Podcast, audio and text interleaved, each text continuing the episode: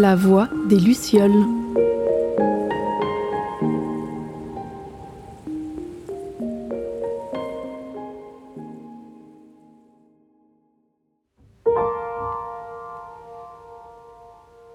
Salut Patricia, c'est Tiffen, j'espère que tu vas bien. Je t'appelle pour te confirmer que je viendrai bien vendredi euh, à 9h t'enregistrer, si c'est toujours bon pour toi. Et j'en profite pour te dire que du coup, j'ai, je me suis remis dans ton livre Le dépassement de soi, euh, petit caillou et grand défi. Et j'avais oublié que le jour de notre rencontre, tu me l'avais dédicacé. Et euh, c'est drôle, tu me dis merci de me faire l'amitié de partager mon voyage intérieur. Et c'est un peu ce qu'on va continuer à faire ensemble, partager ton, ton voyage intérieur. Donc j'ai vraiment hâte de te retrouver si tu peux, euh, rappelle-moi pour me confirmer que c'est toujours bon pour toi aussi. Et je te dis euh, à très vite. Euh, je m'appelle Patricia, j'ai 58 ans et j'ai grandi dans une famille aimante et unie. Et j'ai deux filles, Priscilla qui a 35 ans et Ornella qui a 20 ans aujourd'hui.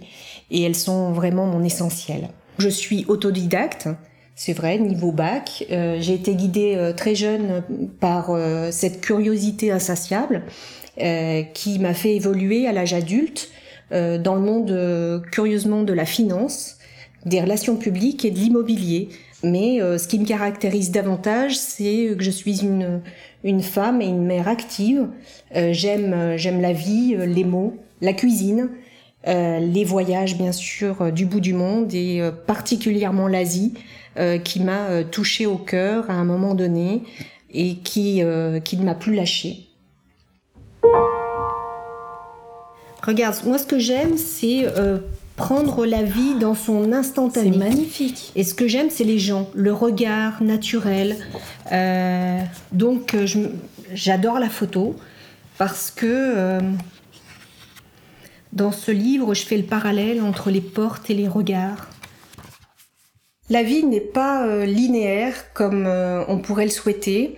Il y a des moments euh, de sérénité et des moments de bourrasque. Et on se trouve en 2013 où pour moi tout roule.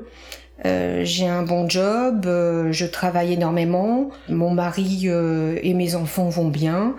on est sur le départ d'un voyage au Sri Lanka, on voyage beaucoup pour le plaisir. Et euh, je suis euh, tout excitée de, ce voyage. Je venais de sortir d'une grippe et un peu essoufflée, euh, je vais voir mon médecin traitant qui me dit que a priori ça serait bien que je fasse une prise de sang et il me dirige à Lyon Sud où là, on fait des examens, mais moi, je ne perdais pas de vue que j'avais le voyage au bout d'une semaine et j'avais qu'une seule hâte, c'est qu'il me lâche pour, pour préparer ce voyage-là.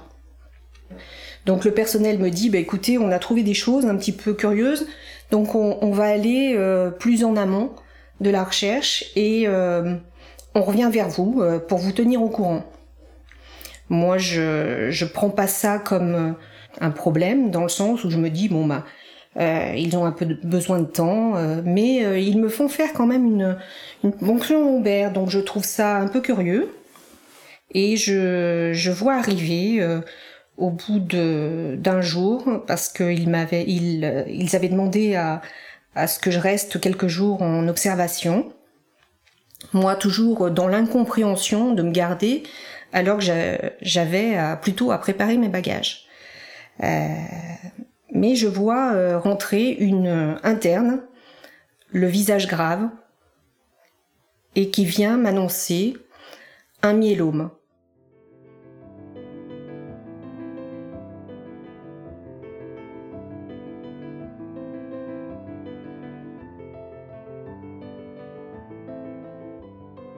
Comme je le disais, je n'ai pas fait des études donc médicales et je me suis simplement arrêtée à son visage fermé, à ses yeux euh, donc qui euh, tentaient de me regarder euh, les yeux dans les yeux et ne comprenant pas ce qui m'arrivait, je percevais simplement la gravité de la situation sans comprendre ce qu'elle me disait. Mes larmes commencent à couler. elle pensant que j'avais compris, donc sort de ma chambre. J'avais une tablette et immédiatement je me mets à rechercher ce qu'était un myélome. Et je vois cancer de la moelle osseuse, cancer du sang. Donc je rappuie la sonnette, je la rappelle et je lui, je lui dis mais euh, vous voulez dire que j'ai un, j'ai un cancer? Et elle me regarde un, peu stupéfaite elle me dit mais je pensais que vous aviez compris. Et là, euh, j'ai toujours euh, la langue un peu bien pendue d'habitude, mais j'étais estomaquée. Euh, si j'étais dans mon état naturel, je lui aurais dit mais excusez-moi, j'ai pas fait d'études, mais là je manquais d'humour et je n'ai rien dit. C'était le silence. J'ai attendu qu'elle parte et là je me suis mis en mode où il fallait que j'encaisse sans comprendre tous les tenants et aboutissants.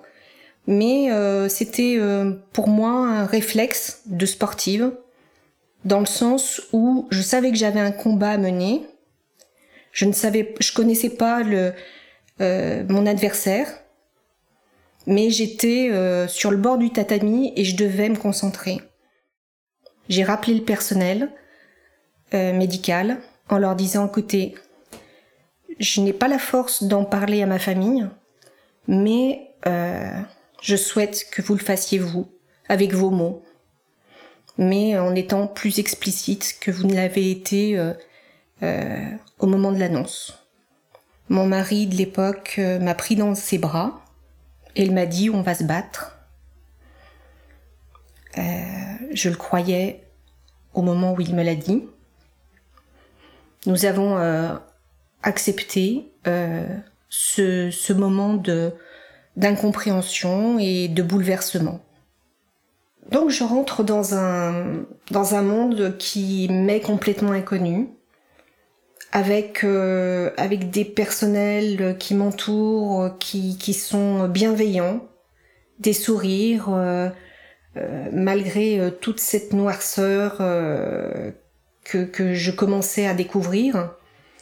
Euh, notamment euh, la chimio, les prises de sang à répétition, un protocole. Quand on m'injectait euh, la, la chimio, j'étais ailleurs. Je me dis, je me dis à ce moment-là, ce qu'on m'injecte, c'est de l'eau bénite. Donc c'est ce qui me fait du bien. Je, je parle à mes guides spirituels j'ai une croyance, euh, je dirais, très, euh, très hétéroclite. Je, je crois aux préceptes de Bouddha, je crois à une force supérieure, je crois en l'univers. Et donc, euh, je leur parle en me disant toujours que je ne suis pas seule. Même au moment où je rentre dans ma chambre stérile, qui est prévue pour, pour trois semaines minimum, euh, c'est quelques mètres carrés que je fais avec, euh, si s'appelle, ça s'appelle la potence, mais euh, euh, qui, porte mes euh, les produits qu'on m'injecte, euh, je marche et je fais mes, quelques mètres carrés et je me dis il faut aller au-delà des apparences. Certes, je suis enfermée parce que quand on rentre dans cette chambre stérile, tout le monde s'habille, ne veut pas me contaminer. Euh, c'est vraiment un monde complètement aseptisé. Mais je fais rentrer dans cette chambre stérile le beau, la couleur, la musique. Et je me nourris de ça. Je me nourris aussi de, de la télévision, des, des reportages, malgré euh, de temps en temps euh, mes fatigues. J'ai cette fenêtre ouverte sur le monde et euh, je compense ce manque de liberté et je me dis que c'est un temps entre parenthèses. Qu'est-ce que trois semaines d'une vie, si ça peut me sauver Je ne manque pas de d'humour aussi, c'est-à-dire que je, veille à apporter des, des nuisettes, alors non pas coquines, hein, mais des nuisettes qui vont aller avec mes, mes foulards, parce que à ce moment-là, je suis chauve. D'ailleurs, j'ai un moment qui me revient quand, quand on me dit au tout début que je vais perdre mes cheveux. Donc non seulement euh, je dois encaisser le fait que j'ai une maladie euh, dite incurable, ma perspective de vie est, limitée, mais euh, je vais perdre mes cheveux. C'est un moment fort en, principe, je dis en principe parce que je pense que au bout du compte je l'ai bien vécu, mais c'est un moment fort du traitement parce que j'ai une amie qui, euh, qui me dit écoute Patricia, je, je serai à tes côtés quand, euh, quand on te tondra. Et euh, je choisis ma date parce que j'aime bien maîtriser les choses. Et je me suis dit c'est moi qui déciderai le jour où je voudrais être tondue. Et donc mon amie vient, mais elle vient avec une décapotable. Et je la regarde en souriant et je lui dis mais avec la perruque, ça risque d'être compliqué. Et on part d'un gros éclat de rire et on y va, euh, bras dessus, bras dessous. Et euh, ce moment-là n'était plus euh, une peine profonde, mais une sortie entre copines.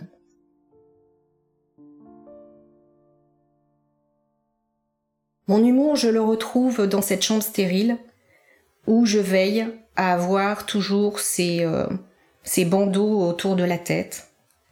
Mais ce jour-là, ma nuisette était rose et je n'avais pas de euh, fichu rose sur ma tête.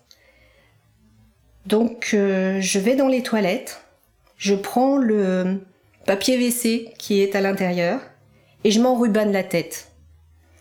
Et je me dis bon ben je comme, comme un bijou que je mets sur ma tête.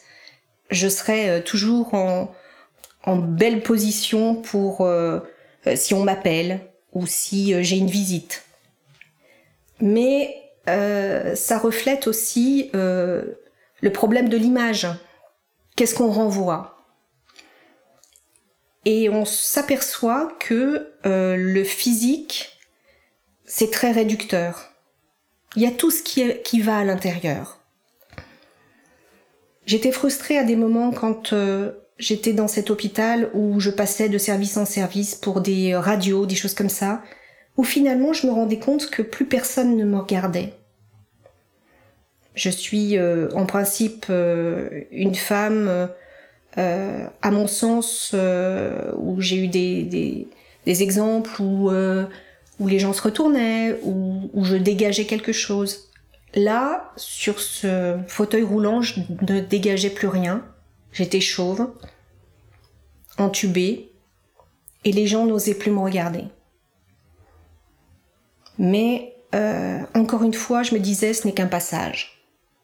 Ces souffrances, momentanées, allaient m'ouvrir peut-être sur autre chose et me permettaient de survivre. Dans ce processus, à un moment donné, je suis entre deux machines. L'une euh, collecte les mauvaises cellules et l'autre me réinjecte les bonnes cellules. Et quand je me retrouve euh, entre ces deux machines, la vie ne tient qu'à un fil. Et là, je me dis que ma vie va s'arrêter là. Et je pense qu'il n'y a plus rien derrière. Mon corps tremble. J'ai l'impression que l'intensité est tellement forte que mon corps euh, va exploser, que mon cerveau va... Alors c'est très imagé, mais va va exploser sur les murs. Je demande à, à ce qu'on baisse l'intensité euh, de, cette, de ces injections, ce qu'ils font. Euh, mais c'est là où je pense que, que j'ai perdu pied et que je me disais que ça pouvait s'arrêter là, en fait. Mais encore une fois, je, suis soutenue par, euh, par cet invisible, par cette euh, croyance euh, en, l'inconnu. Il faut croire en fait, même si tous les indicateurs sont, au rouge, et même si on nous dit que l'issue n'est pas certaines. Ce passage euh, me, montre que euh, il y a des, c'est un peu les montagnes russes, c'est-à-dire que après cette, euh, cet ouragan, il y a de l'apaisement et je reprends peu à peu mon oxygène.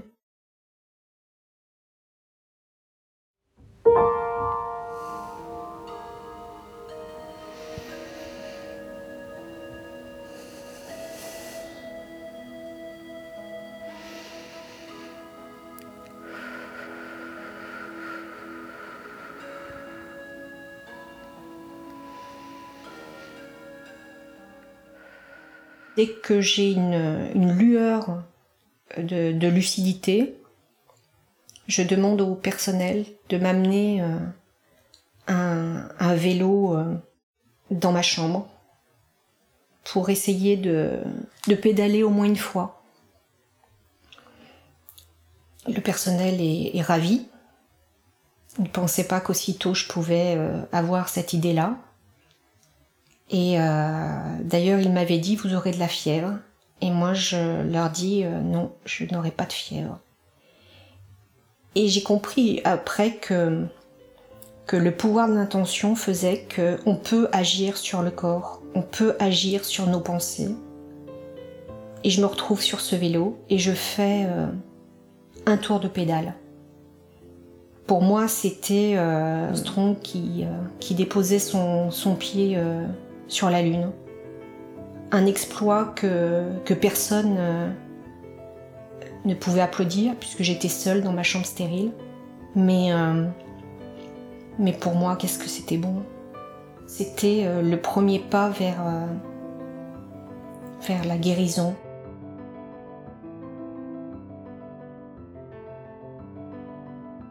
Ce qui me faisait du bien aussi, c'était les socio-esthéticiennes qui était tellement rare dans cet hôpital parce qu'on était tellement nombreux à, à vouloir euh, de leur caresse, de leur, euh, de leur massage. Quand la euh, socio-esthéticienne venait, pour moi, c'était... enfin, ses, ses mains me déposent un baume sur mon corps, un bien-être. Et à chaque fois, je reprends ma liberté, je sors de cette chambre stérile et je m'envole. Parce que le corps a souffert et euh, parce que j'ai envie euh, de me retrouver comme avant.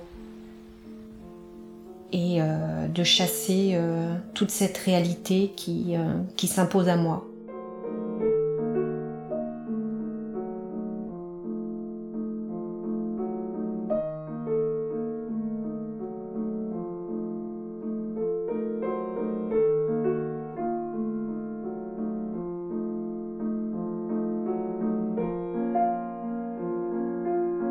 Je sors de cette chambre stérile, je suis en convalescence à la maison,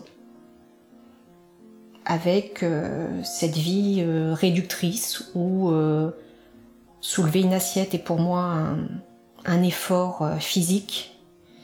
je suis plus capable de, faire quoi que ce soit dans la maison. Je poursuis la chimio qui va euh, me coller à la peau encore deux ans après cette autogreffe. Mais euh, au niveau du, couple, mon mari est, de l'époque est, distant. Il ne me parle plus, il, euh, est complètement obnubilé par son travail. et je me dis tant mieux parce que au moins il a l'esprit occupé. Le voir complètement, je veux dire, prendre de la distance par rapport à, à cette, vie de, couple, cette vie familiale qui finalement s'étiole. C'est une souffrance aussi euh, psychologique parce que on ne peut pas euh, interagir sur, euh, les événements qui s'acharnent. Et un jour, son cri égare, en lui demandant des explications, pourquoi, pourquoi ce silence, pourquoi cette absence, enfin ces absences répétées par ces déplacements. Un jour, il me laisse entendre que le cancer n'est pas euh, son projet de vie. Dans ma tête, je me dis ça n'est pas le mien non plus, mais euh, je sens bien que qu'on s'éloigne et que ce n'est plus possible. Donc dans un dans un regain d'énergie, je choisis parce que je suis j'ai cet orgueil intérieur et je choisis encore ma destinée de demander le divorce et euh, de tout affronter en même temps. C'était peut-être pour moi euh, salutaire, mais euh, je fais estimer la maison, j'organise donc avec ma fatigue, mais j'organise des, des ventes de, de, mes, de tous mes objets de la maison. Et euh, j'ai cette énergie qui, euh, qui se reconstitue euh, par magie. Et mes amis sont là pour me donner un coup de main parce que je n'ai plus la force. j'ai des, des amis fidèles qui, qui vont me, porter et qui vont m'aider à, me dépasser. Et dans tout, tout ce, marasme, il en sort que je me réapproprie ma vie et je décide de, euh, mener euh, ce combat euh, de la maladie, du changement de vie, de ce chamboulement mais total. Finalement, je n'avais que le travail qui, qui n'avait pas bougé, mais tout le reste s'était effondré. Et pourtant, je savais que je projetais cette, cette envie de, de réussir avec mes handicaps, mais euh, c'était pas le moment de s'apesantir en fait. Euh, je n'en avais pas le droit pour mes filles.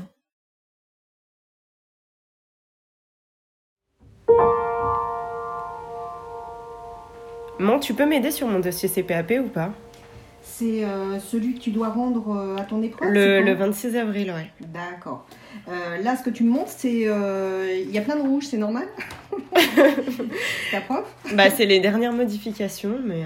Ah ouais, mais là, ce sont toutes ah, les pages. Ouais, il y a pas mal de trucs à reprendre. Et puis, vis-à-vis -vis de mes filles, c'était une belle leçon de vie aussi. De leur montrer que la vie peut s'acharner, mais qu'on est toujours debout. On peut, on peut plier, mais, mais ne pas euh, s'effondrer. Même si j'ai eu des moments où euh, j'ai pensé que ça serait fini, ou euh,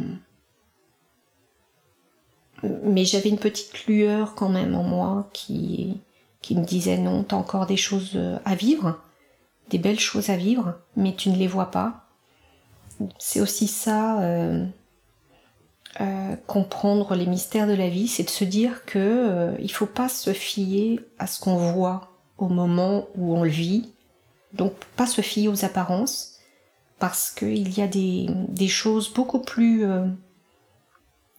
riches qui se cachent derrière, des belles surprises.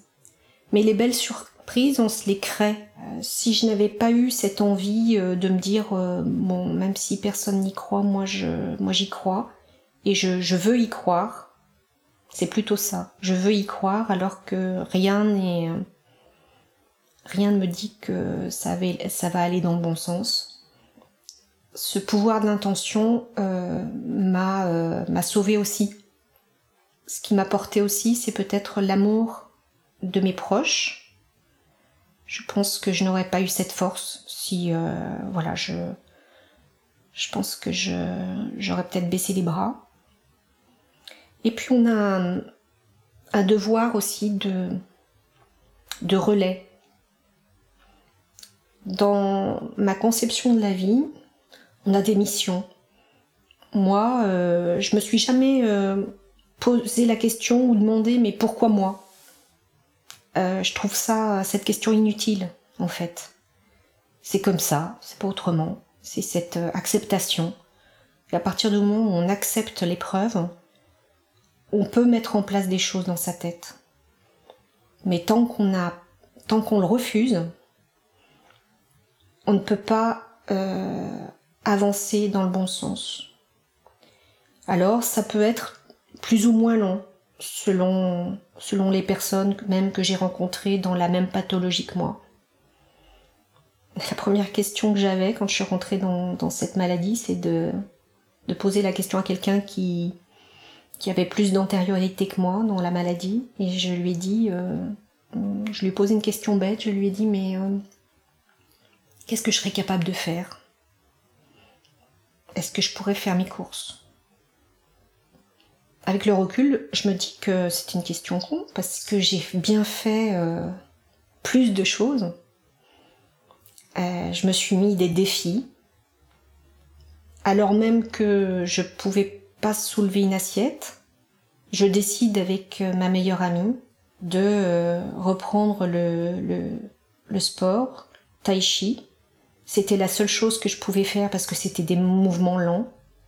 Et au début, je me disais, mais ce sont tous les cassés de la vie qui font du tai chi ou du qigong. Parce que euh, sur le moment, je les voyais évoluer. Je me suis dit, mais moi qui ai fait du karaté, ceinture noire, qui ai fait des combats, des choses comme ça, euh, j'avais l'impression de tout faire au ralenti, mais moi j'en étais incapable. Mais je comprenais pas que les autres euh, fassent la même chose alors qu'ils se portaient bien. Avec ces enseignements, j'ai compris que ça pouvait nous apporter du bien-être intérieur. Et, ce bien-être intérieur ressurgissait sur notre mental.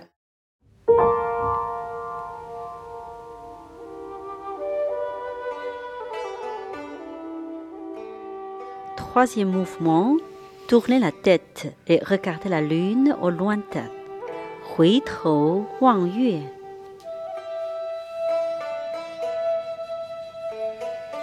Écarte le pied gauche, soulève le bras en torsion et puis ramène la main. Et euh, j'ai découvert cette pratique. Et grâce à ce club qui projetait de faire un voyage en Chine-Tibet, mon ami me dit ben c'est c'est ce que tu as toujours rêvé. Donc euh, tu vas le faire. Je lui souris et je lui dis mais euh, c'est-à-dire que là t'as pas bien maîtrisé que euh, physiquement j'étais pas en capacité de le faire. Et elle me dit demande l'autorisation à, à tes spécialistes. Et moi je serai là. Je serai là pour porter tes bagages. Je serai là pour euh, pour être ton, ton tuteur. Tu te souviens, la muraille de Chine, il faisait, il faisait plus chaud. Hein Bah, C'était tôt le matin. Mais On là, parti à quoi? 3h du mat, non? À 3h du mat, sous la pluie, alors que j'avais pas mon, mon par-dessus. C'est moi qui avais fait ta valise. Oui, et bah, bah voilà, là, tu avais pris le minimum du minimum syndical. Hein. c'est clair. Si bien qu'il me manquait les chaussettes, il me manquait le. Le Mais le on avait le casse-croûte. Ah, on avait au moins ça. Bah, c'est sûr, parce que toi, tu peux pas vivre sans. Donc, donc t'as as regardé ton problème à toi, en fait. Et nous voilà partis dans ce projet euh, complètement fou. Et pour moi, cette muraille de Chine, puisqu'on devait gravir euh, un endroit interdit sur la muraille de Chine avec ce club, c'était pour moi un, un challenge. Cette, muraille, c'était la maladie. Il fallait que je la, je l'affronte, il fallait que je la domine et il fallait que je la gravisse. Et donc, je me suis entraînée à marcher. Je faisais euh, 100 mètres, 200 mètres, 300 mètres. Et euh, il y a eu un relais qui s'est créé avec mes amis. À me dire, bah moi je suis pas disponible, mais moi je viens avec toi.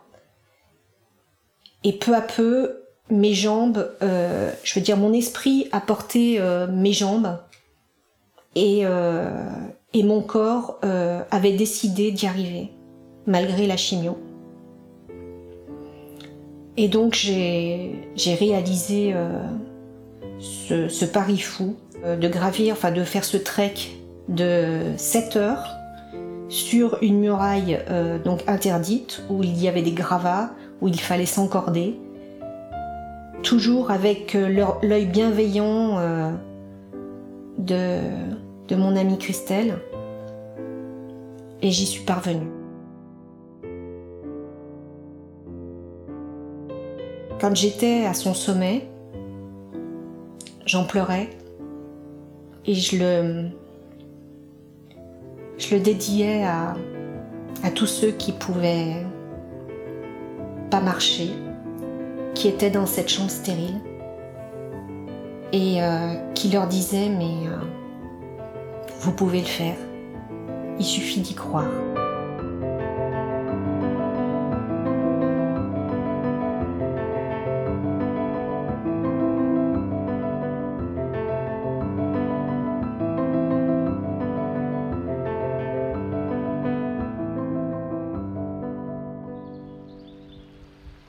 Vous voyez, je m'en suis quand même sortie parce que euh, j'ai fait des choses extraordinaires. Parce qu'on m'avait demandé de réaliser mes rêves, je les ai réalisés, donc réalisez vos rêves. Euh, parce qu'on est tous capables de le faire, euh, même quand on est dans des situations critiques, comme je l'ai été. J'ai fait euh, cette muraille de Chine. Je suis allée en Inde. Mon rêve, c'était d'aller au Tibet et de faire du tai chi avec les moines. Et donc, je l'ai réalisé parce que je voulais le faire. Et enfin, ça a été euh, une forme de découverte. J'ai été ma première lectrice, puisque j'ai j'ai écrit. Je ne savais pas que, je, je- que tout le monde peut, peut écrire à un moment donné de sa vie.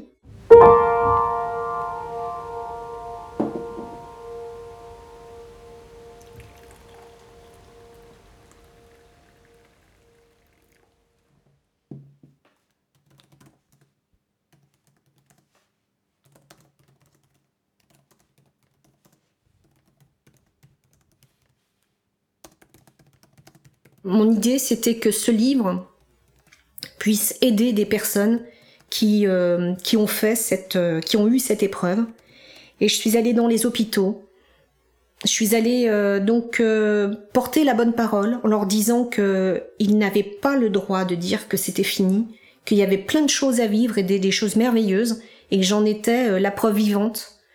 Donc j'ai donné certains livres donc aux hôpitaux, dans les services d'hématologie, et euh, j'ai fait des conférences dans les euh, amphithéâtres de médecine auprès de médecins pour leur dire quelle était la psychologie qu'on pouvait avoir euh, quand on était en tant que patient et en tant que malade et qu'est-ce qui se mettait en place dans nos têtes.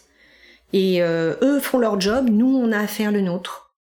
Un jour, dans une conférence, il y a une personne très timide qui est venue vers, moi et qui m'a dit bah maintenant, euh, je crois en la vie. Et je me suis effondrée en pleurs. Au lieu d'être là pour euh, la soutenir, je me suis dit, mais putain, mais si, euh, si je peux aider au moins une personne dans ma vie, ça sera elle, bah j'aurais, euh, j'aurais, je l'aurais sauvée.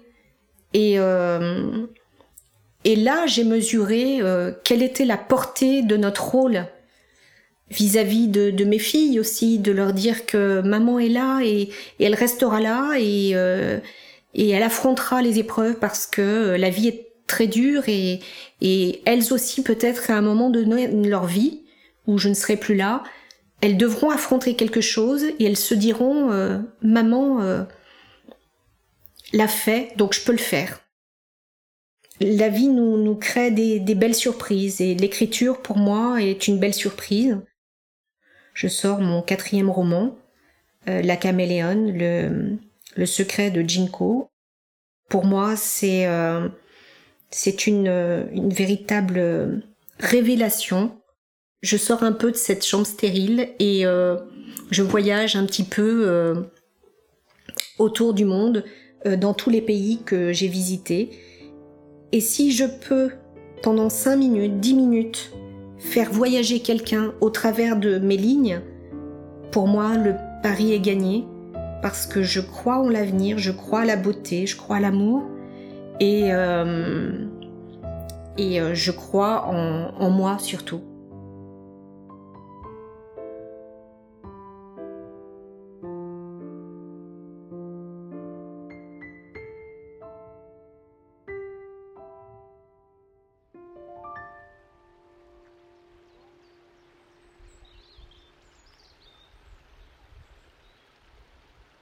Vous venez d'écouter Patricia pour La Voix des Lucioles.